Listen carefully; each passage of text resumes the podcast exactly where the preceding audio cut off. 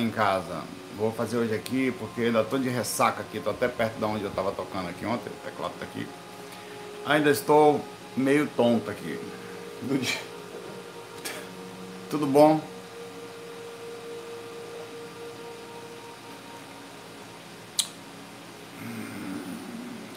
Ainda estou aqui meio com a mente. Foram quase quatro horas ontem de, de fac musical. Pode parecer besteira, mas a pessoa quando toca com nível de atenção muito alto, é, eu preciso de uma calma maior. Eu, eu deixo minha mente tão excitada, é, tão, é tanta informação que quando eu vou dormir, o corpo não dorme. Isso acontecia desde a época que eu dormia, que eu, que eu dormia, que eu tocava.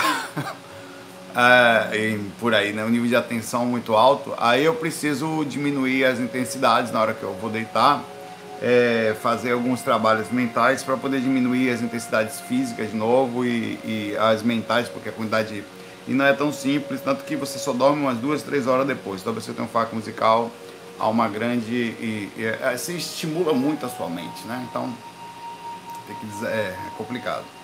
Aí você fica no, é, é, um estágio sim de, de alta adrenalina que você joga muita atenção no corpo. Para você ficar desperto e conseguir perceber você precisa ficar muito colocar muita atenção. E essa atenção ela, ela, ela, ela de certa forma ela deve soltar algum hormônio no corpo que demora um pouco para eu adormecer. Então eu fiquei de ressaca. Fico, toda vez que eu toco eu fico de ressaca tá? já, eu já troquei a capa do vídeo porque eu tava arrumando as coisas aqui atrás. Tava uma, por causa de ontem tava uma bagunça aqui. Ainda mais tranquilo. Tudo bom com você aí Aqui também, é por causa da, da grande intensidade, eu não me lembro do que eu fiz essa noite, tá? Absolutamente não me lembro. Mas devo ter andado por aí. Mas, enfim, o corpo não teve nenhuma condição de rememorar. Até agora eu fico parado assim, você vê alguma coisa. Vamos começar? Vamos direto então. Como é que tá a voz? Tá boa? Esse é o seu pena branca da saia pequena que eu falei pra você. A Natália me deu um pena branca de mini saia. Aí eu não tinha nem pensado, nem de repente eu esse pena branca ele, ele, ele, me ajuda a conectar, que é muito bonito, mas por que, que o cara tá de mini saia? Você fica, quando vai fazer um trabalho mental de pressa, você fica, hum, calma, seu pena branca, tá tudo certo. É só o meu pensamento umbralino aqui na região, aqui não vou mentir, eu tenho esse pensamento. Não adianta chegar para mim e me chamar de alma cebosa, que eu aceito também. Esse, seu Saulo, como é que você pensa isso? Eu penso. Se você não pensa, ó, você é um ser evoluído cuidado com seres pequenininhos como eu, tá? Que precisam ainda de um pouquinho de paciência. Vamos lá. É, o Alan Godoy fala aqui, Saulo, você poderia falar um pouco sobre o, o estado entre a clarividência e o estado de hipnagógico? As imagens espontâneas que visualizamos na forma lúcida do estado de adormecimento, como o rosto de pessoas conhecidas ou lugares, Relação com algum tipo de clarividência, mesmo com a projeção astral, se sim, como aproveitar o estado, o estado de pedagogia para desenvolver melhor, para melhor desenvolvimento dessa experiência. O estado de pedagogia é um estado riquíssimo, porque você, explicando porque ele é riquíssimo em experiência, é, quando, se eu fechar os olhos agora, ouvindo essas musiquinhas, calma aqui. Se eu fechar os olhos um pouquinho aqui, em dois, três minutos, cinco, eu vou estar em alfa. Eu vou sair de, de, de, de das ondas beta, tá? e vou entrar em ondas alfa, que em tese é, é uma onda mais baixa. As ondas alfa, elas são intermediárias das ondas teta, que é o que traz a informação já do inconsciente. Ou quer dizer, tudo o que acontece com a gente aqui espiritualmente, antes de chegar no seu consciente, chega primeiro no inconsciente, nas ondas delta primeiro, depois nas tetas, o corpo, no cérebro, nas, na parte mais profunda do cérebro, tá? Até que chega na, ela chega a resquícios na alfa. E menos ainda nas ondas betas, que são ondas em vigília. Para você aprender a fazer essa interligação, captando coisas de lá para cá, você vai ter que estudar muito, é o que eu faço diariamente com as projeções astrais, mas mesmo assim compreendendo que vai se perder boa parte de, daquilo que você trouxe. O que, que acontece em estado de hipnagogia? Quando você está deitado na cama, fazendo experimento e tal, você está em alfa, se aproximando, que é o estado de hipnagogia das ondas teta, com tentativa de ficar acordado. São muitos ingredientes juntos. Aí o que, que acontece nisso? Como você quer ficar acordado, diferentemente de quem quer dormir. Mais o processo do cuidado energético, mais a intenção direta de mexer, abrir os chakras, abrir a sensibilidade, você começa a ter um rico repertório de possibilidades. Percebe movimentação no quarto, percebe ah, isso sem contar tem clarividência, tem clareaudiência, tem resfriamento, tem energias que circulam e captações de intuições, induções, coisas pesadas no geral mais do que as coisas sutis, 80% de coisas negativas que quando você for deitar em estado de pinagogia, sentiu coisa negativa, não é ruim. É bom. É sinal que você está lendo o ambiente. Espera lá, você quer no umbral? Não, queria ver só florezinhas coloridas e borboletas saltitantes purpurinadas. Não. Você vai ver o bicho pegar. E é bom isso, porque significa que você está realmente lendo as coisas. Ah, mas eu queria estar numa boa sintonia. Sim, espera lá, então você quer fingir onde você não está? Porque você mora onde? Não, porque eu queria morar aqui, mas eu queria lá. Não, você vai para chegar lá, você tem que passar por aqui. E você já está por aqui. Então, se você não sente o por aqui, mesmo não querendo, significa que das duas uma, ou você não está realmente se afastando, ou você até está se afastando de onde você pode ser útil, que é sentindo ao seu redor e fugindo, e não por acaso você está aqui, do ambiente onde você pode fazer alguma coisa se quiser atuar. atuar. Porque tem duas formas de chegar ao mundo. Ai, que mundo sofrido. Ou, opa, que mundo sofrido, oportunidade de ajudar. Vai depender como você enxerga. Né? Eu enxergo pelo esse lado. E tem mais. Estou enxergando a realidade. Estou vendo as coisas como elas são. Eu não estou querendo alterar ela através da minha vontade de mundo de Bob, de transformar o mundo na maravilha das, das perfeições. Não. Eu quero, eu quero sair daqui até uma arrogância, de certa forma. O ser mora no umbral e quer ir. É assim, é, não me misturo com essa gentalha. Não, você está aqui, velho. E talvez não por acaso. Então é normal sentir. O estado de hipnagogia ele vem com muitas é, repercussões. É, o estado de hipnagogia, ele, a clarividência, as visões vão chegar por. A clarividência é um universo, tá? Eu não entrei nela ainda profundamente. A, a, a clarividência ela tem a capacidade de fazer leituras simplesmente de questões de, de, de presença de, por exemplo, você sabe onde está, mas não sabe a forma, é clarividência. A própria indução de, situações de imagem que chegam na sua mente, a intuição é uma clarividência de um outro patamar. O que é a clarividência? A decodificação de informações que ultrapassam, pelo, como eu falei, pelo sistema todo, vem do astral pura, limpa, do jeito que ela é. Quando passa pelo corpo, entra num filtro.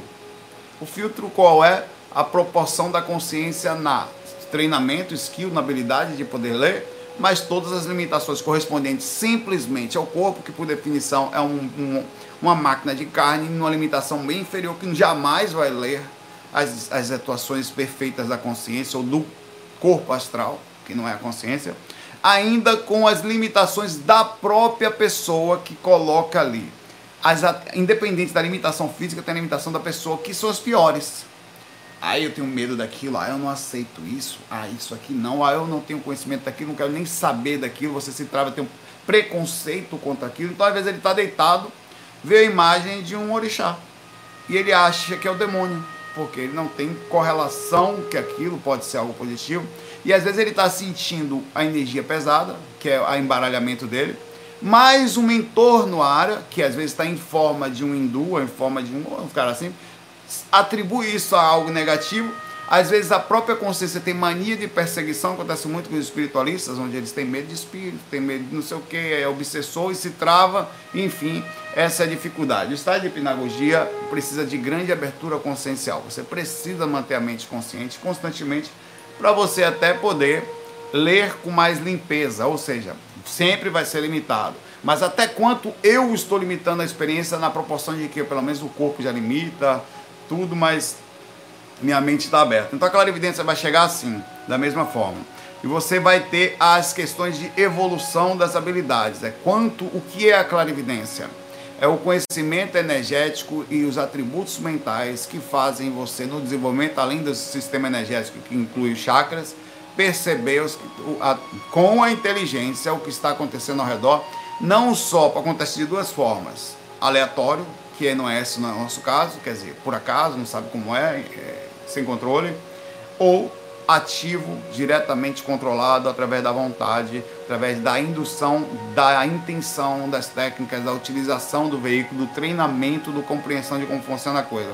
A clarividência é enorme. Aí você vai ter as pequenas induções mentais, as ideias que vêm na mente, que são espíritos às vezes. Você precisa fazer o que é isso que eu estou vendo? Porque às vezes ela é tão estranha que a imagem aparece. Aí quando você tenta focar nela, ela some. Por que, que isso acontece? Porque você está pegando o que, que é focar. Você está pegando pequena área do cérebro e focando ali. Por isso que é muito importante você, às vezes, quando está acontecendo, você não forçar. Você deixar lá. Porque de alguma forma o, o, você é muito maior do que o momento que você foca. Quando você foca, você passa a utilizar só pequena área do cérebro e você desliga toda a outra. Então o que acontece é que a imagem some. Então é um treinamento difícil esse, porque você quer prestar atenção, é como você está aqui, a visão panorâmica da clarividência. Aí a clarividência direta, a que você realmente está enxergando através de dois fatores. Por isso que é complexa a clarividência. A clarividência você pode enxergar através de simplesmente do, a, a descoincidência do ou do sistema energético ou até sutilmente do, do para a cabeça do corpo astral onde você ou expande o seu sistema energético ou dá um pequeno deslocamento do corpo astral. Então você enxerga com quase nenhum esforço. Porque o que acontece, você está usando um atributo espiritual para fazer. Esse é o melhor tipo de clarividência. Mas tem o segundo, que é a clarividência mais forçada. Por exemplo, eu estou aqui agora e eu faço a exteriorização das minhas energias. Ela também é mais limitada. É como se eu tivesse, através das minhas energias, iluminasse o que eu quero enxergar. A diferença é que eu vou ter que fazer o seguinte: eu vou ter que usar minha própria energia, entrar numa frequência ensida mais ou menos de alguma coisa e com isso enxergar dentro da frequência da lanterna da minha aura. Como se, por que, que é limitado? É a mesma situação de que se você estivesse no escuro, tá? E você quisesse ver uma coisa, acender sua lanterna, você vai enxergar no lugar que acendeu a lanterna. É a mesma coisa. O outro não. O outro você é a sua capacidade espiritual que não depende da lanterna e enxerga o desgrama toda olha para todo lado, enxerga tudo. As coisas vão avançando aos pouquinhos. Você não vai conseguir rapidamente. É muito difícil a evolução da clarividência, no sentido de que depende das funções cerebrais, das calma perante o processo, de ativamente fazer a coisa, e a calma que eu faço é o não medo, a percepção, a não limitação, daqui coisa, deixar as coisas serem puras e simples, cruas do jeito que elas são, tá? E aí você faz uma atuação e mesmo assim com todo cuidado. Porque às vezes você vê um espírito, eu vou ajudar, o cara não quer ajuda. A maioria dos espíritos você não vai ajudar. É até arrogância achar. Já aconteceu várias vezes comigo. Eu estava fora do corpo, rapaz, é, é, eu estava, conta só uma pequena experiência, estava fora do corpo certa vez. Eu estava voando, numa certa altura, na altura de um telhado de uma casa. Tinha uma laje, era, era uma favela, mas tinha uma casa que tinha uma, um braço cheio de, de casa velha, que você pode dizer que são favela para tudo que é lado. Pedaço, tal. Aí tinha uma laje com um telhado meio de lado, assim. Eu olhei assim de baixo, tinha um cara dormindo ali. Tipo um mendigo. Tava dormindo, um astral ali naquele lugar. Aí eu, pô, vou ajudar, né? Coitado. Ô irmão, tudo bom? Você quer me ajudar? Seu filho da. Me xingou, velho. Seu miserável, vai acordar sua mãe, seu filho não sei o quê, tomar não sei aonde. Ah, te lascar. O cara se arretou comigo porque eu abordei ele, eu acordei ele, vai ajudar a PQP. Rapaz, eu fui super maltratado pelo ser que você chega na rua e fala: Quem é você para me dar? Porque você acorda o demônio? Por acaso tem alguém dentro da sua casa que é tipo demônio quando acorda? Não é muito raro, não, hein? Pode falar, você tem um parente demônio? O que é o parente demônio? É o camarada que está dormindo, se acordar, a incorporação do cramunhão, meu. É, ali não é só o filhote do demonião Ali é o pai, o avô, a família. O cara acorda com a desgrama, meu pai. É o parente demônio. É o cramunhãozinho que você tem em casa, tá? É, é, é daí para pior. Eu, eu, eu, acordei. O camarada, meu amigo, eu tive que quase que. Vai, tá bom, vai, vai dormir nesse negócio aí. Ux, da violência, da cara feia. E outra coisa, pior do que ser maltratado é você enxergar as feições de uma pessoa que lhe maltrata, mal educada, aquilo fica guardado na sua mente e a energia dela que lá você sente fortemente. Então você sai dali quase que um mendigo, no sentido, porra, o que, que eu fiz, velho? Então, não se deve pensar na arrogância que você pode ajudar todo mundo.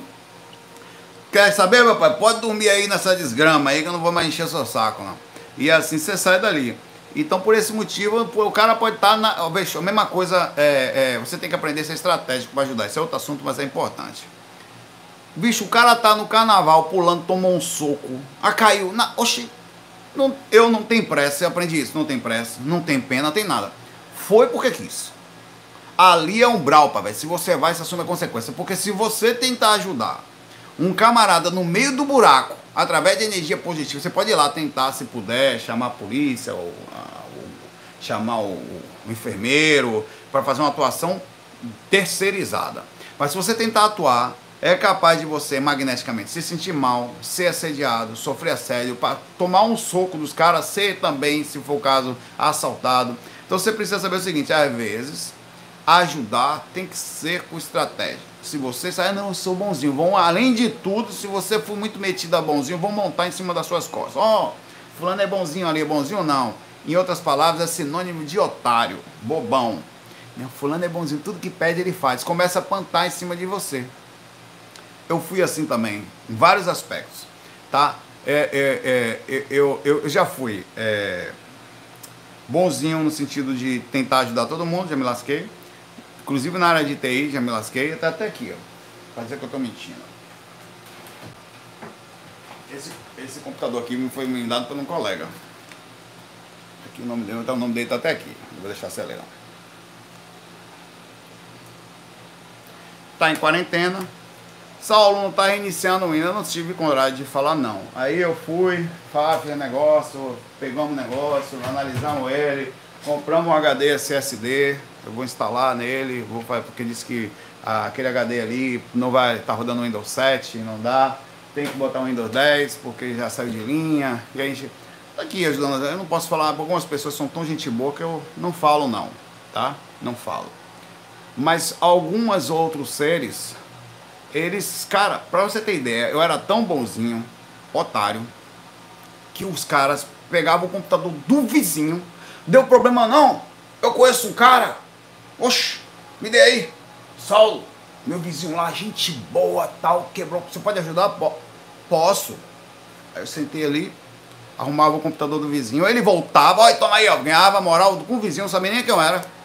Aí seis meses depois o computador do vizinho quebrava, aí o cara vinha, ó, Saulo, toma aí, ó. Que foi? Não, você foi o último que mexeu, quebrou. Seis meses depois. Não, aí eu comecei a falar não. Falei, não, Aí o pai falando, não, pai, velho. Porque eu não, eu não sou só programador, não, eu mexo com a desgrama toda, desmonto o computador. Fiz desde 10 anos de idade que eu ia com meu irmão, desmontando micro, botando placa novel, instalando cabo com rede coaxial, fazendo a configuração interna, botando os negócios. Rapaz, eu fiquei assustado aqui. Porque aqui em casa eu tenho uma conexão de 200 MB com 100 MB de upload e caiu minha conexão, quer dizer, variou. Então já desliguei. Eu, é, rapaz, é inacreditável, porque eu sou da, da área de TI, né? Eu cuido da empresa toda daqui. A minha conexão ela é boa. Aí eu, e fora o trabalho com, com a internet e tal, é, eu desliguei o Wi-Fi aqui, liguei meu 3, 4G, inacreditável. Eu vou gravar em casa que não vai dar problema de conexão. Tem isso não. Mas vamos lá. Em outras palavras, voltando ao assunto, tá? É preciso esse processo de desenvolvimento é para sempre sempre você vai trabalhar seu sistema energético, sua evolução, seu comportamento, a sua forma de enxergar, como eu falei você, não saber se colocar, enxergar as coisas pesadas, verdade tá aí.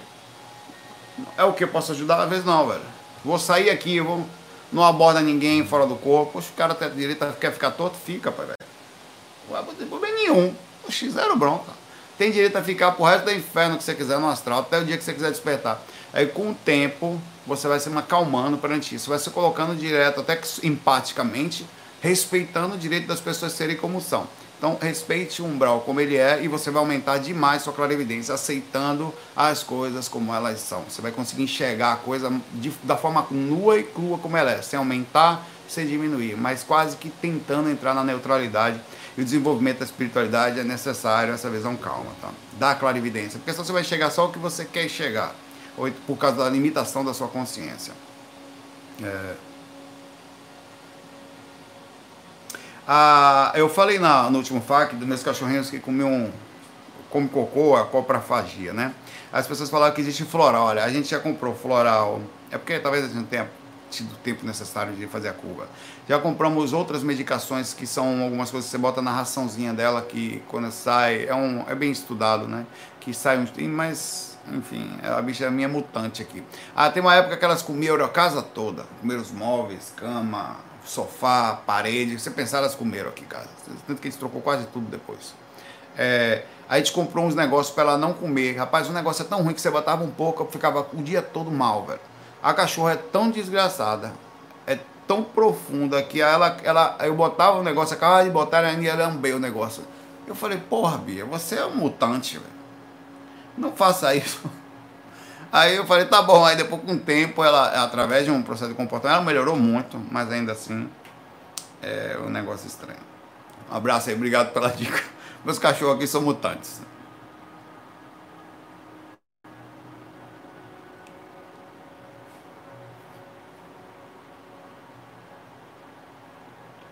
É, o Edu Medeiros faz uma pergunta aqui bem simples, mas talvez seja importante a gente abordar. É, Saulo, a projeção astral de alguma forma é perigosa? Por exemplo, é projetar na hora de voltar para o corpo, me prender fora do corpo, causando um coma? Não. A, a, entenda o seguinte, o Edu, a, essa pergunta sua, eu antes de você chegar nela, eu vou lhe falar uma, uma coisa que por definição você vai entender onde é que eu quero chegar. As pessoas saem do corpo não projeção astral é só a capacidade do corpo lembrar e você está atuando fora do corpo com lucidez. São duas coisas distintas. A, a, a perfeição da língua, por exemplo, essa noite eu não me lembro de nada. Provavelmente eu estava fora do corpo, eu posso ter estado projetado, quer dizer, lá fora do corpo consciente, com entanto o meu corpo, por motivos diversos, falta de treinamento, desequilíbrio emocional ou um embaque que você dá, como eu dei, emocional, energético, talvez de tocando, eu não tive condições de fazer a rememoração. Então eu preciso de dois fatores interessantes para poder rememorar: corpo calmo, equilibrado quimicamente e lucidez suficiente através de treinamento, de tempo, de conhecer. Você não consegue coisas rápidas. Você consegue aprender uma língua rápida? Não. Amanhã você vai falar inglês? Vai falar alemão? Não vai, velho. Não vai. Você vai precisar de 2, 5, 10 anos para falar relativamente próximo, caso você more no lugar, vai ser um pouco mais rápido, senão vai ser mais lento. Não tem ninguém para falar, vai demorar. É a mesma coisa. Então, quando você me pergunta se a projeção é perigosa, na mesma lógica significa dizer que é perigoso sair do corpo. Você está falando, então a pergunta deveria ser: é perigoso sair com lucidez, já que eu saio sem lucidez? É, rapaz, é eu, eu já. Hum, rapaz, várias experiências em que eu cheguei, principalmente algumas foram muito fortes, pertinho da cama das pessoas, ou vejo minha esposa dormindo, ou vejo outra. E as pessoas estão dormindo ou flutuando, ou se afastam inconscientes, tudo por aí. Entendo os espíritos constantemente, inclusive a mim, que estou lúcido, tentam passar as pernas em mim. Não, a maioria das vezes consegue. Às vezes que eu estou lúcido, não atu, consiga atuar. E eles conseguem fazer isso, não acredita, eu não acredito que eles tentam fazer isso, mas eles tentam. Se passar por alguém que você gosta, ou esconder o rosto, enfim. Então, essas coisas estão acontecendo o tempo inteiro. Os perigos de sair do corpo lúcido, em tese, é só um. A, só vou misturar algumas coisas. A forma em que você vai processar lucidamente o que inconscientemente você já processa. Primeiro ponto. O espírito chegou e lhe perturbou fora do corpo. Você vai voltar inconsciente, vai sentir. Pergunta. Olha a pergunta que eu vou fazer para você. Você está de... você tá fora do corpo, você tem um espírito lhe enganando, sugando a sua energia. Você vai voltar para o corpo, você não vai lembrar. Pergunta. As reações do que aconteceram fora do corpo irão atuar sobre você na hora que você volta do corpo, mesmo sem você se lembrar? Sim. Vamos pegar um projetor. O projetor astral agora sai do corpo, sofre o mesmo assédio, no entanto, ele volta, ele lembra. As reações são as mesmas, são. Qual é a diferença entre os dois?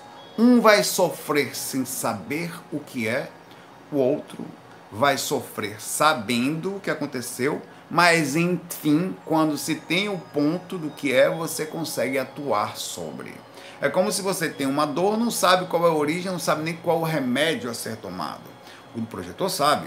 Eu estou passando por um assédio, então vou fazer uma curva de atuação onde vai ser mais rápido. Outro ponto que, em tese, aumenta um pouco mais a responsabilidade, que pode se chamar não de perigo, mas de reação. É o mesmo ponto na comparação daqui. Você passa no morro, tem quatro pessoas vendendo droga lá. Você passa do lado, inconscientemente, você vai sofrer as atuações dos traficantes que estão ali? Vai. Vai passar do lado deles armados? Vai. Qual é o risco desse? Qualquer coisa que eles quiserem fazer com você, tá? Você então sai do corpo, passa no mesmo lugar consciente.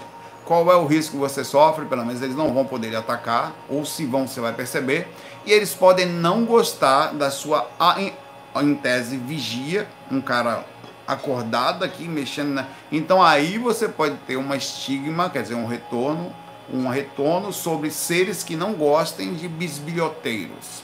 Mas mesmo assim, o risco que você corre é somente a consequência de assistir o que já acontece na cocó. Cocó, você não sabe, é na, na, na escondido. Já faz sem que você saiba, tá? Então, é exatamente esse. É o mesmo, e em, outras, em outra ideia, só para simplificar, eu sempre uso esse exemplo, o cara tá bêbado, não tem perigo nenhum no lugar não tem bandido, não tem nada, mas ele vai atravessar uma avenida. É melhor atravessar a avenida bêbado ou acordado, irmão.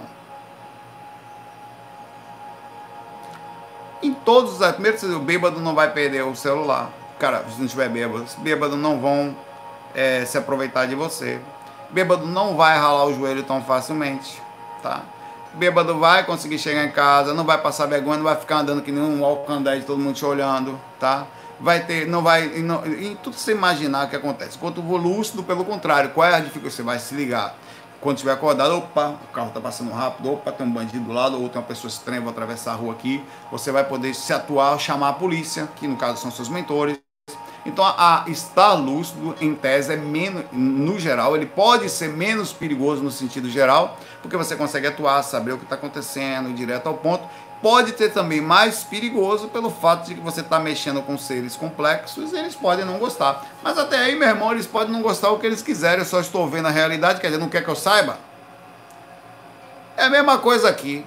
Os políticos querem, ou os seres que dominam o ambiente, que você saiba as coisas? Não. Eles querem que você fique aí consumindo e agindo conscientemente, aceitando como se fosse uma boiada para um lado ou para o outro. Quando você começa a acordar, você começa a incomodar. Se você começar a acordar, então você. Se você começar a acordar, ainda for fazer um canal para acordar a galera, aí você incomoda de vez. Uma, fazer um ponto de abertura. Os riscos que tem é a questão dessa. Mas peraí, você vai parar de fazer o bem porque seres desequilibrados querem mandar? Pelo amor de Deus, meu pai. Não. Você vai fazer o bem e acabou, tá? Então, Edu Medeiros, é por aí, se pensa assim, tá? Se simplifica a coisa. E é assim que, infelizmente, o mundo roda. Aqui, é, você tem que, tem que consumir. O que, que acontece com. É, é, aí pode ter alguns ataques mais intensos quando o cara vai no ponto mais específico da coisa. Você quer ver um exemplo? Radical. Eu estou. Você está na sua casa de bobeira, do nada você tem uma ideia. Mistura bolacha creme cracker, bicarbonato de sódio, um pouquinho de água e casca de banana, bota no carro, o carro anda, sem nada. Significa dizer que você conseguiria fazer 5 litros de combustível com menos de dois reais. Um exemplo, um real e pouco. 5 litros de combustível. O que, que aconteceria com você no outro dia? Você fez um vídeo, botou no YouTube, pegou seu carro, andou, autonomia danada. O que, que ia acontecer com você no outro dia? Explica aí. Seu vídeo ia ser deletado, você ia ser perseguido, iam fazer um processo contra você. Isso só juridicamente, só certamente.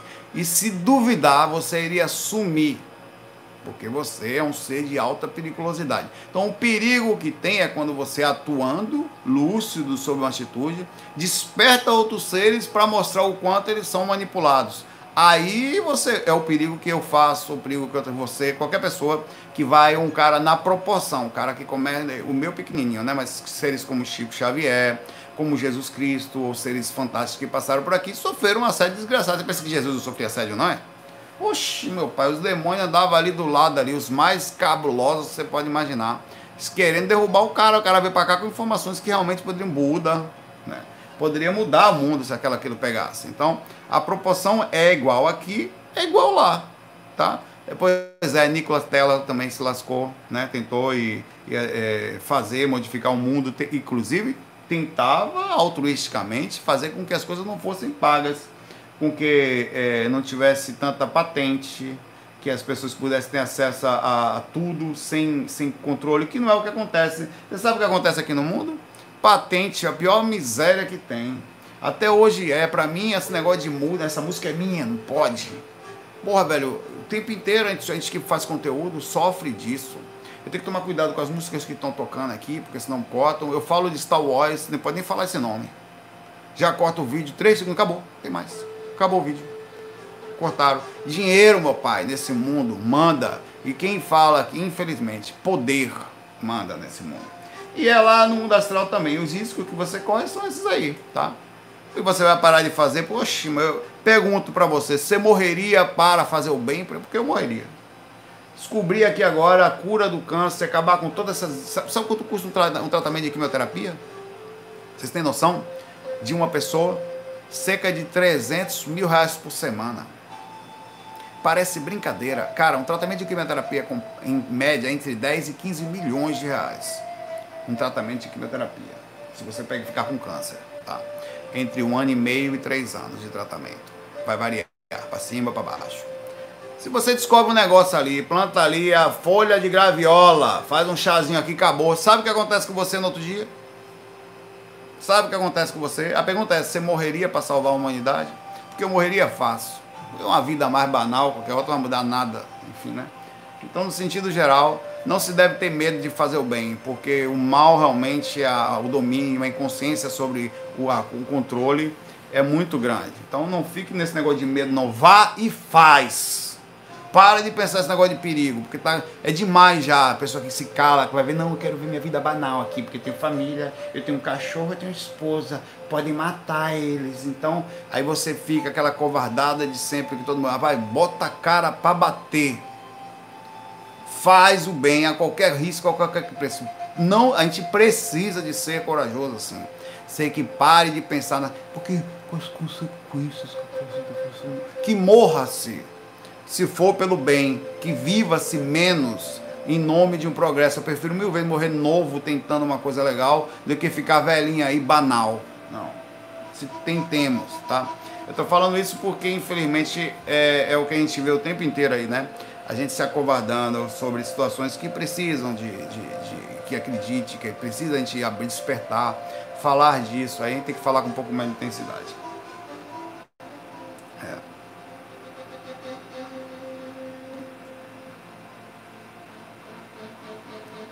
É, a Daniela Oliveira deixa uma mensagem grande aqui, viu, dona Daniela? Vou lhe perdoar dessa vez, mas seus pés vão esquentar hoje quando você for deitar, tá? Na hora que você for dormir, seu pé esquentar, falar, Saulo falou. Saulo, sobre o que você falou, estamos ligados à energia das pessoas. Hoje de manhã, tive uma experiência intrigante e o que você falou veio a calhar. Não sou evangélica, mas Não sou evangélica, é, mas mesmo tendo a mente aberta para tudo, sempre que estou fora do corpo, dando passo, me defendendo de espírito, ergo as mãos e clamo pelo sangue de Jesus. Pô, eu nunca clamei pelo sangue de Jesus. Tem poder, tem poder, tem poder. É porque é um negócio meio mal assombrado, né?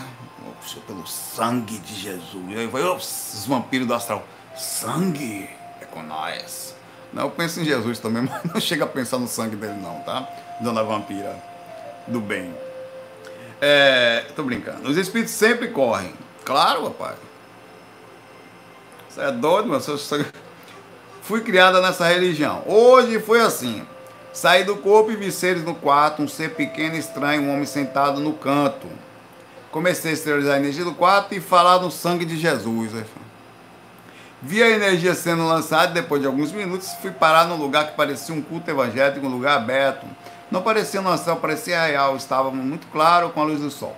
As pessoas estavam sentadas em oração e tranquilas, olhei, saí volitando e treinando, é, explorando o lugar e depois de alguns segundos voltei ao corpo. A pergunta é, me conectei com aquelas pessoas para proclamar e acreditar mesmo sem ela? Sim, existem muitas egrégoras. Provavelmente, quando você... Eu estou falando aqui a, a, na questão do sangue de Jesus, é uma, é uma, é uma, é uma imagem, né? Mas você se conectou à egrégora de Jesus, tá? Então você fechou os olhos. Tenho até medo, vou pensar no sangue de Jesus, aparece no inferno lá, uns demônios. Vem cá pra comer com nós. Eu falei, não, pai, velho, não era isso que eu queria, não. Acho que eu conectei errado. Só um minutinho que eu vou mudar a chave aqui. É, mas acho que você se conectou à egrégora. É, e com isso você foi a um lugar de oração, de seres, tem muitos no plano astral, que estão assim, então você provavelmente viu seres, teve a oportunidade de ver seres que estavam na, na, na, numa frequência de oração e de estar próximo a isso, então você deve ter feito a atribuição, a, a conexão, mais o processo de associação, relembrar como se fosse alguma coisa evangélica ou católica e tal mas é muito normal. Existe uma egrégora muito bonita é, espiritual da, dos espíritos que trabalham aqui, principalmente no, no, no, Brasil, em vários lugares do mundo também, né, claro, é, sobre a egrégora de Jesus. Você sente isso muito forte quando você entra em contato com Francisco de Assis. Eu sinto muito forte. Na verdade, eu, eu passei a sentir Jesus só depois de uns anos, porque eu tinha uma certa estigma de Jesus devido à quantidade de gente desequilibrada que falava em Jesus, gritava o nome de Jesus e tal. Eu, na verdade, eu não, gostava daquilo. Aquilo não, eu fui depois melhorar. Eu preferia Francisco de Assis, que já que não tinha tanta essa aclamação toda, eu via mais simplicidade, conseguia me conectar melhor, os livros que eu li, eu sentia melhor. Na verdade, eu sentia quase que um certo preconceito inconsciente de falar Jesus. Eu vou me sentir um evangélico se eu falar Jesus também porque era, era um desequilíbrio fora do, da curva para mim, a forma como o ser humano fazia aquilo, ao enxergar aquilo. Mas depois eu me simplifiquei mais, eu saí dessa egrégora, entrando na egrégora do próprio Francisco de Assis, eu consegui sentir mais a energia é, e consegui assim me sentir melhor, digamos assim, sobre isso, tirando esse embasamento que vinha através de um filtro em uma alta imagem distorcida dessas coisas todas, como as pessoas se conectavam, né? É, tem gente que é tão forte isso que ela tem dificuldade em falar, vá com Deus, fique com Deus, porque ela se sente um religioso, né? É como, por exemplo, tem gente que eu conheci que era dar uma era uma cebosa lá no meio da música, do nada virou evangélico. O cara era umas cada show com uma pessoa diferente, não sei o quê aí na droga e tal. Do nada vira evangélica, aí você não consegue mais ouvir uma frase do cara que não tem aleluia, glória a Deus, Jesus. Eu falei, velho, aquilo dava uma, uma coisa estranha para mim, porque era um disparate, né, no sentido geral. A pessoa totalmente do nada vira um santo. Não, porque glória a Deus, Senhor, aleluia, amém. Vira um negócio que eu olhava e aquilo, aquilo criou, de certa forma, eu era muito observador, uma estigma difícil de ser desvinculada, onde inclusive em vez de me ajudar, me, me afastava de Jesus. Você é doido, eu quero ficar assim nada, eu tinha medo de ficar desse jeito. Pega todo mundo, meu pai, não é eu. Claro que eu saía do corpo, né? É, tinha uma visão mais. Depois eu fui me acalmar mais, perceber a egrégora, como era. Eu conheci essa egrégora sentindo a energia de Francisco de Assis, tá? Me aproximando desse padrão. livro Francisco de Assis, de, de João Nunes Maia. É um livro muito bom para você sentir a egrégora de Jesus através de Francisco. Isso são questionamentos que eu tive mesmo, tá? Então acho que o que você fez foi isso, você se conectou, o que é uma coisa boa, é nada errado, é, pelo contrário. Tem gente que vai sair do corpo, vai fazer um mantra ou alguma conexão diferente, vai entrar em contato com seres assim, vai ver hindus, vai ver budista. Você entrou na egrégora de Jesus, existe. Existem várias. Né? Na verdade, não é que seja diferente, não, mas existe de formas de trabalhar. Espíritos trabalham assim. Tem espíritos que trabalham diretamente assim. Você entrou nisso, o que é muito bom, um bom sinal. Tá? Um abraço para você, Daniela. E espero que os seus pés fiquem bem quentinhos. Tô brincando, Daniela. A galera tá escrevendo muito forte aqui. Rapaz, eu vou ler essa pergunta aqui só porque eu gostei do começo da pergunta. Observe só. Mestre Saulo. Hum. Foi essa parte que me chamou a atenção aqui agora. Você, como homem casado, pode me responder. Por muitas vezes fui mencionado, foi mencionado que sentimos ou percebemos apenas 20% das sensações aqui nesse plano existencial. Hum. Portanto, sempre eu falei para você o que no último FAQ, que a verdade começa depois de quê? Do então, todavia, contudo, portanto, mais. Portanto, A união de pessoas através do amor conjugal seria a forma. Imagina o Carlos Taqueda sentado na janela.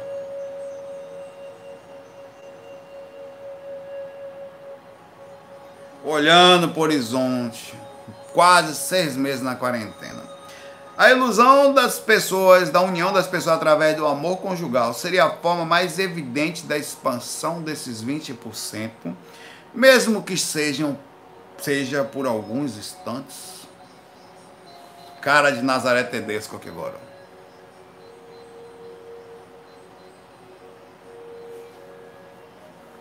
Isso justificaria a necessidade pelo outro, embora muitos neguem, mas todos buscamos uma conexão com alguém para amar.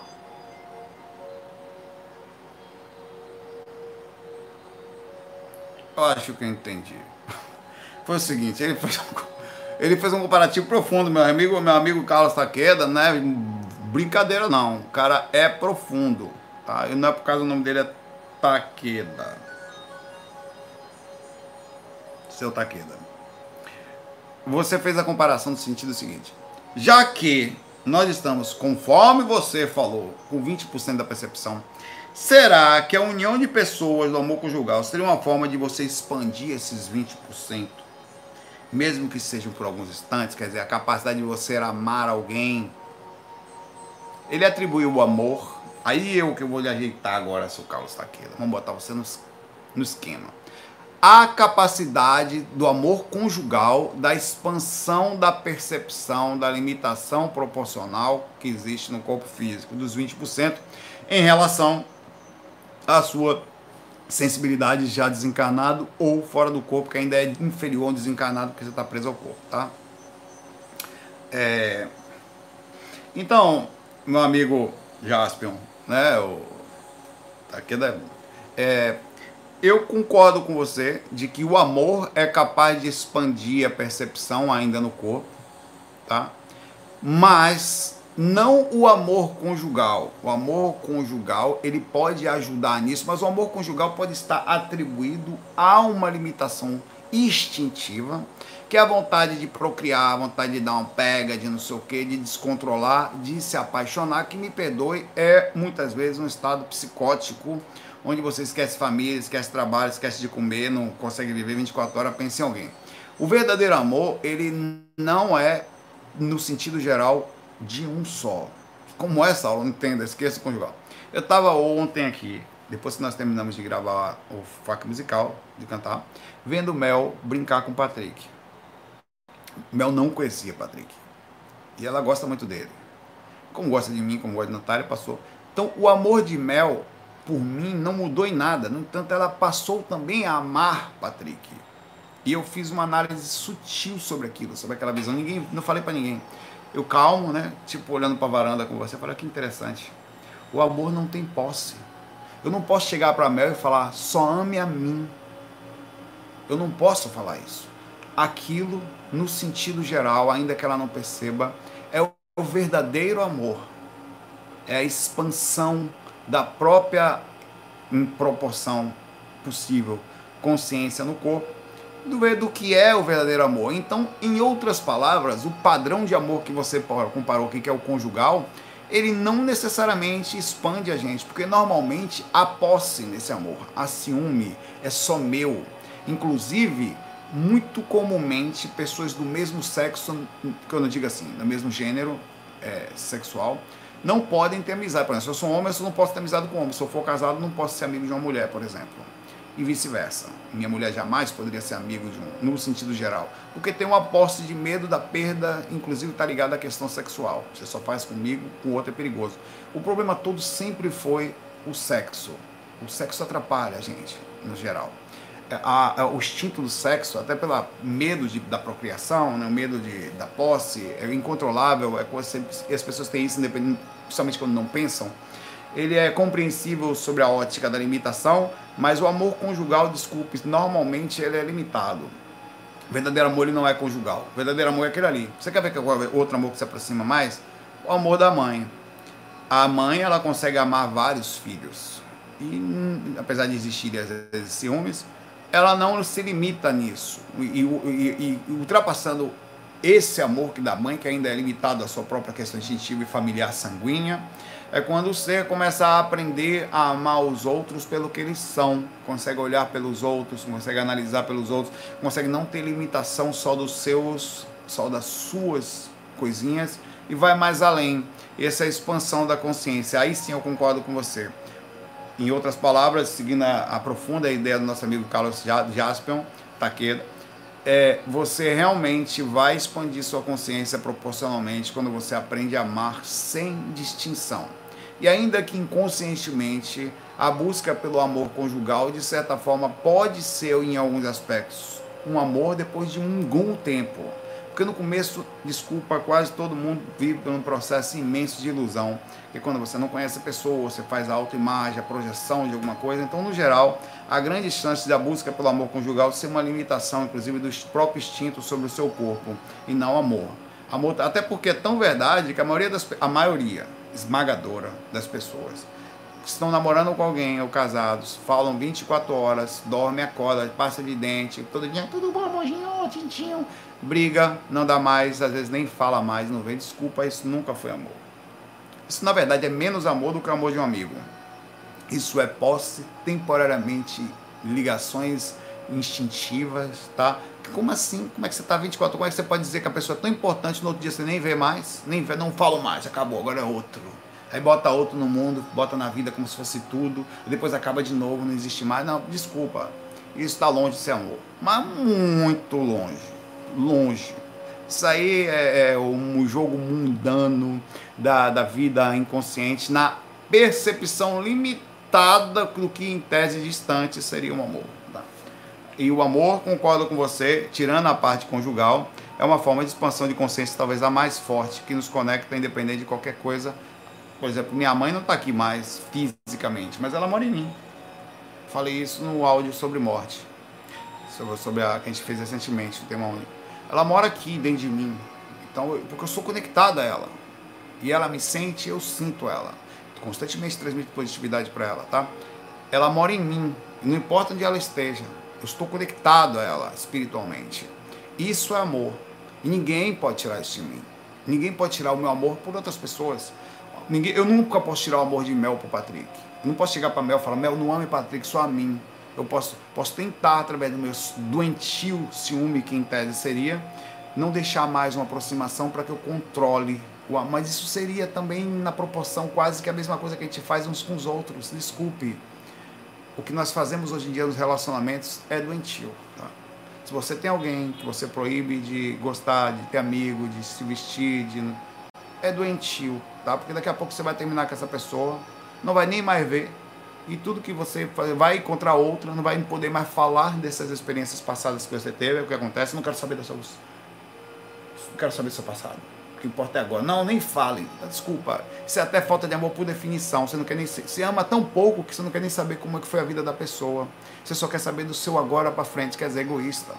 Desculpa, é bem profundo. É egoísta, inconsciente, no procedimento hipócrita inconsciente, tá? É, proíbe de usar roupa. Tem gente que proíbe. Não, você não vai sair. Mulheres sofrem com isso. Não vai sair com essa roupa, não. Como assim? Oxi. Vai sair do jeito que você quiser, minha filha. Você fala. Quer sair como? Oxi. Mas vão olhar massa, que olhem. É meu.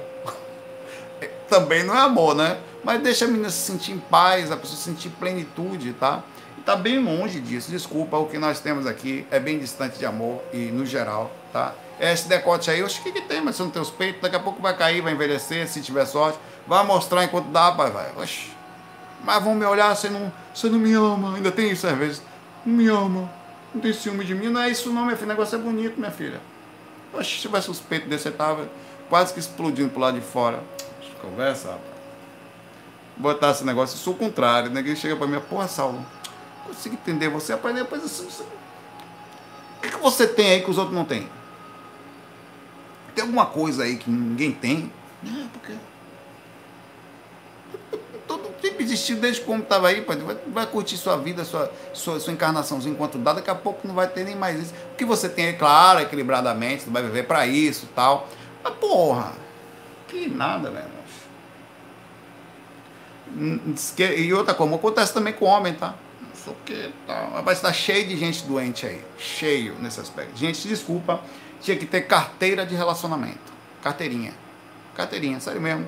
Ia fazer um tratamento psicológico nível 5. Nível 5 é perigoso. Não, se é nível 5, você é maluco. Deixa eu ver. Deixa eu ver. Já vê no Facebook, era obrigado. Nível 5. Não, aqui não. Nível 3, não. De 3 para baixo eu me relaciono, que tem aquele ciúminho, aqueles contratozinhos, tá? nível de sangue de domínio, de dominação, tá? De desequilíbrio emocional. Porque quanto dá para pilotar? Porque é nível 1, pô, eu, sou, eu sou nível 1, só nível 1, viu? Que é aquelas pessoas que são mais tranquilas, tá? Tô falando de traição, nada disso. Eu tô falando de respeito e de individualidade que se perdeu há muito tempo. Infelizmente, para mim, o futuro é que as pessoas não vão mais se relacionar como a gente imagina aqui, lá na frente. Porque é, não dessa forma como a gente está aqui. Você é maluco, meu pai? E as pessoas. Porque é horrível, velho.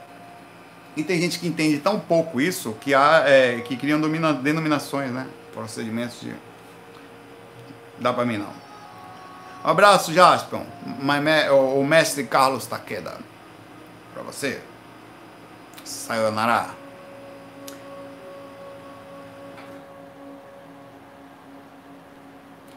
Pois é. Eu esqueci de mostrar o papel higiênico no chão que jogaram em mim lá, né? Que ontem, ontem foi.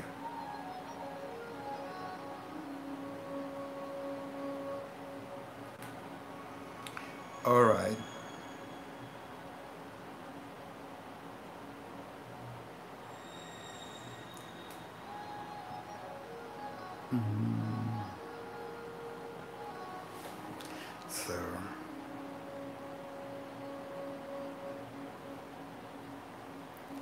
Bom, a pergunta da Ilha de Luz aqui, que eu achei bonitinha aqui. Ilha de Luz, até o nome dela é bonitinho, o E dele, né? Saulo, você pode falar sobre o impacto espiritual e energético dos conteúdos que nós absorvemos no nosso dia a dia? Quando falo de conteúdo, são as coisas que a gente lê em livros, redes sociais, vídeos, áudios, notícias, né? Olha, tudo que você lê é como você vibra por exemplo, tem duas coisas que eu gosto de fazer. Primeiro, eu gosto de saber o que está acontecendo. Segundo, eu preciso saber processar a realidade como ela é, sem me perder e manter a calma. Tem gente, por exemplo, o fato de eu não entrar muito mais é, é, é, em redes sociais, por exemplo, pra, não quer dizer que eu não leia. O Twitter, por exemplo, eu vou, deixa eu entrar num brawl um pouquinho aqui. Eu chamo o Twitter de um brawl. Eu vou lá, olho, pra, eu preciso saber como é que está o comportamento das mentes das pessoas. Não posso me esconder do mundo, não posso ir para o Himalaia. Não, porque aqui eu estou em paz. Claro, não tem ninguém me perturbando. Né? Desce para cá para ficar aqui, que aqui eu quero ver como é que é aqui. Né? É, eu acho que você tem que aprender, você tem que olhar as coisas, você tem que analisar, você tem que ver o mundo como ele é, você não pode fingir que está tá tudo certo, saber o que está acontecendo no seu país, no mundo, a, tentar sempre antenado sobre questões dessa mas você também tem que saber processar a realidade ao seu redor no sentido de que quanto você está perdendo de paz sobre o que está acontecendo. As perguntas que eu faço sempre para as pessoas, eu faço até para mim, é o, aonde eu perco a, a, o desequilíbrio da minha da, da, de alguma coisa, o que, que me tira do sério, o que pode me tirar do sério. Então são coisas que eu tenho que trabalhar. Então muita gente está tá, cara, aí é um negócio muito difícil, porque a irradiação de coisas que você vai entrando, você não consegue mais sair tão facilmente depende de um, uma mudança de hábito. Porque depois que você entra num negócio desse raivoso, você tem que tomar cuidado. É, abre a notícia. Vamos abrir, vamos abrir o site de notícia aqui. Diga um site de notícia aí pra gente olhar aqui rapidinho. Qualquer um. Pra gente fazer uma análise do que está acontecendo no mundo. Hum? UOL. UOL.com.br. Vamos ver como é que tá aqui. Universidade de Oxford retorna os testes para a vacina de Covid-19. Beleza. 923 mil foi porque era sem auxílio de bolsa. É, indígenas guardiões fazem operação para expulsar, pô, ali aqui, mamadeiros, madeireiros. Eu mamadeiros? Que os caras estão mamando lá dentro. No Pará. Tá, aqui eu não tenho Twitter aqui, senão a gente ia ver também a galera brava aqui. Aí começa agora o negócio das campanhas também políticas aqui e tal. Ativistas temem a cota financeira para negros após decisão às pressas. É, bom, são várias coisas acontecendo aqui no mundo, né? É, Pantanal em chamas, a luta para salvar as cinzas da natureza e o turismo. Aí você precisa, são coisas que você precisa saber. Como, se, como que eu processo? Eu tento processar da maior neutralidade possível. É, e tentando. Primeiro, o mundo que eu tô tá difícil. As pessoas estão morando aqui, parece que estão. A gente tá se envolvendo do vírus. Tem lugares da Califórnia, tá em fogo, né? Ah, e o que sempre aconteceu, mas parece que dessa vez está um pouco mais sério. É, o Brasil também está com alguns problemas no Pantanal. A gente teve uma queda acentuada aí das questões dos vírus, mas o que? que eu, por uma forma como eu processo a realidade, por exemplo, eu também tenho outras coisas que eu processo. Eu constantemente eu faço esses vídeos, então eu também tenho é, aqui que acompanhar alguns comentários, eu tenho que acompanhar uh, às vezes pessoas muito educadas, eu tenho pessoas com grandes elogios e pessoas com críticas muito altas, com batidas muito muito muito fortes na sua personalidade, porque as pessoas têm direito a serem assim. E eu preciso processar a realidade ao meu redor. Acontece muito. Com, com eu tenho muitos amigos que têm canal, pelo fato de eu ter muita gente entra em contato comigo, tal. É, e, o Duda Ribeiro, tinha Marcelo Janssen, o próprio Wagner Borges é, e tantos outros, a Meire é, e vários outros que eu conheço. Essas pessoas sofrem também. Alguns deles sofrem fortemente pela. É, e, e essa visão que eu tenho também é tão interessante, eu costumo até às vezes transmitir ela adiante, é mesmo para as pessoas próximas. Porque assim, cara, eu não sei, velho, tô reclamando, velho. Eu pergunto para as pessoas: as pessoas têm direito a reclamar? Tem, então, por que você está brigando? se, se o problema não está em você, você tem que focar, obviamente, às vezes, para se melhorar sempre, mas deixa as pessoas serem como elas são, velho. Elas têm direito a brigar, reclamar, encher o saco, ser contra. Beleza. Eu só vou processar, às vezes, se ela tem razão ou não, analisar e falar e focar no meu conteúdo, é o que eu falo. Para de ficar, inclusive, dando atenção a quem não é, quem é que você está dando atenção demais. Porque às vezes você tem. Você tá. Você quer o quê? Só receber elogio? Não, porque não, pai, velho, deixa a pessoa te bater um pouco. Pode bater à vontade. Não vou. Velho, vai bater como se vai passar como se fosse um vento aqui, porque eu às vezes não vou nem ler. Ou dependendo da situação, vou ler, porque a pessoa pode ter razão, mas vou processar calmamente, principalmente se a pessoa for muito mal educada, não vai ter a menor possibilidade de gastar energia. Eu atualmente não vai. Dificilmente. Então eu costumo falar isso para as pessoas. Eu tenho que processar a realidade ao redor com, com a principal coisa Deixa eu ver se tá aqui. Não, não tá. Tem uma casinha bonitinha. Tá lá dentro. Um templo, tá? Pronto, vou pegar esse aqui. Isso aqui veio lá de Fátima. Comprado em Fátima. Ganhei de presente. Meu templo é como se fosse essa santinha. É um difícil demais manter a calma assim. Eu não estou dizendo que eu sou um santo, não é isso. Mas eu gosto de estar internamente calmo, em oração, em sutilizado, bem, sabe? se eu permitir que qualquer notícia dessa, ou qualquer comentário, ou às vezes pessoas raivosas, bicho, elas, elas podem ser como elas são, mas eu me dou o direito de ser como em tese, eu entendo que mais lucidamente do que ficar nervoso, devo ser, manter minha paz interna ao máximo possível, tá? Então, velho, e, e, com isso eu dou atenção aos lugares certos, eu boto minha atenção na forma correta, eu costumo pensar sutilmente, até brinco às vezes, é, sobre não me perder tão fortemente. Eu vejo uma pessoa, pô, que cabra brabo da porra, eu falo assim às vezes, que caba brabo, velho. Meu, que, que, como é que a pessoa pode ser tão nervosa assim, né? Eu até acho que fala, não, dá um problema, né? Porque uma coisa é você passar informação a outra, você agredir a outra dessa forma, de forma barata, nem te conhece, né? Então, pronto, dali morreu, tem nem perigo eu chegar aqui e falar, pessoal, falaram, você nunca vai saber por mim. Até porque eu não vou dar atenção. E tem pessoas que são. A, o combustível dela é a raiva, é o ódio. Ela, ela, inclusive, se sente viva. Você sabia que tem gente só se sente viva pela atenção do ódio que tem? Elas se sentem importantes porque elas são necessitadas de atenção. Descobriram que a atenção, às vezes, também lhe é dada de uma forma ruim, porque infelizmente ela não vai sentir paz com isso mas ela se sente, pelo menos psicologicamente, centro de alguma coisa, nem que seja do ódio e dos outros. São os chamados haters, né? Então você tem que aprender a, a, processar no seu redor, a não fugir, por exemplo, é, às vezes são coisas muito intensas, pessoas na empresa que. É, pessoas amigas suas que, que, que, ficam doentes, são pessoas na empresa que são desequilibradas é, no seu trabalho, né?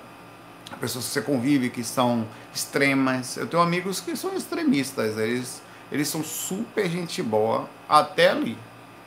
Depois dali não tem mais como conversar com essas pessoas. Então eu vou até ali. E aí a conversa que eu tiro é eu tiro o sumo, o supra-sumo dessas pessoas. E eu respeito elas não me sentindo superior, mas sobre um sentido de que, desculpe, quando você perde a sua paz interior, em algum momento você se deixou levar. Então você não está mais lúcido. Então naquele ponto eu passei a estar com mais capacidade mental até para até respeitar você pelo jeito que você é. Então você vai até aquele lugar e é uma forma de amar. Compreender é amor. Eu compreendo, você tem direito a ser assim. Tá? Eu não vou mudar você. Se você quiser mudar, tranquilo. Posso até, quem sabe, ser útil de alguma forma, mas é assim que se processa. Eu tenho um templo a zelar.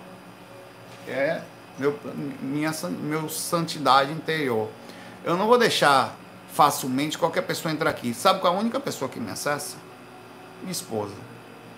Mas ninguém, eu falei isso pra ela. Porque é minha esposa.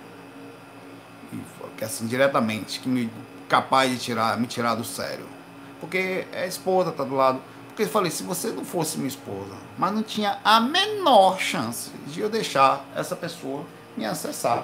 Mas não a menor chance. Você tem que cuidar do seu interior dessa forma. A hora que você lê uma notícia, a hora que você vê um comentário, tá? Então, é, é, e aí você tem, é lógico, ela está conectada à sua energia, é uma pessoa que está ali, mas às vezes você aprende a amar e eu falo todo dia para ela: você tem que ser do jeito que você quiser ser. Eu nunca vou chegar para você e falar, você tem que ser como eu quero que você. Não. Ainda que para seja difícil, eu luto fortemente para que você seja como você é, tá? Da forma como você quiser ser. Porque às vezes pode até não ser bom para mim, mas é o seu jeito. Que é isso? Como assim pode chegar? Não, você tem que ser assim, não. Muitas vezes eu falo assim, olha, dá uma olhada nos pensamentos, observa que tem boi na linha aí. Quando eu falo boi na linha, é espírito, tá? É, tem ó, o comportamento pode levar a um desequilíbrio. Cuidado com esses pensamentos aí que pode achar a porta aberta. É o máximo que eu faço. Ó, talvez seja melhor você observar aqui isso pode ser, mas nunca falo faça, seja assim, tá? Então é dessa forma que eu enxergo, eu tento manter minha paz, minha ordem desse jeito. Tem, observo tudo, sei tudo que está acontecendo, até observo comportamentos, tento me acalmar. Você precisa fazer isso também, tá? Porque senão você vai virar a, a, vai, o que você perde paz? Pô, tá errado. Não pode, não pode perder sua paz por nada. Existe o kernel do sistema operacional que ele tem que nada pode acessar ele, nada. Nada, ele é protegido. Se acessar bagunça tudo da tela azul. Deu tela azul, você desequilibrou. Deu tela azul, você não controla mais nada. Tudo vai rodar louco. Então você tem que proteger. Instalar no sistema de segurança, antivírus, fechando as portas do firewall, fazendo as coisas acontecer certinho. Como é que fecha as portas? Jeito de enxergar. Aqui não, meu velho. Você vai só até ali. Aí se tenta se, se, esquivando, tá? Dá aquela balançada, se o sistema chega a dar aquela pensada que a memória RAM vai lá em cima, de quanto processamento, mas o kernel não chega não. Eu preciso, o que é memória RAM? Eu preciso pensar mais fortemente sobre aquele momento, atuar mais fortemente comportamentalmente, porque não é suficiente a forma como eu estava fácil, para que não alcance o centro, porque se eu permitir que chegue no centro, se eu desequilibrar, já era, velho. Cara, não existe, não existe proteção mental, tá? Tudo que eu estou lhe falando aqui, você pode se proteger internamente, energeticamente, mas da, da mente não. Então, a única forma de você se projetar é aprender a pensar constantemente. Primeiro, aceitar as coisas como elas são lá fora.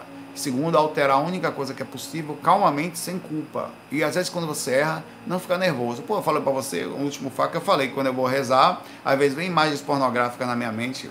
Eu não vou mandar imagem para minha avó, eu mandei um pênis voador para minha avó. Toma aí, vó na mesma hora eu me perdoo.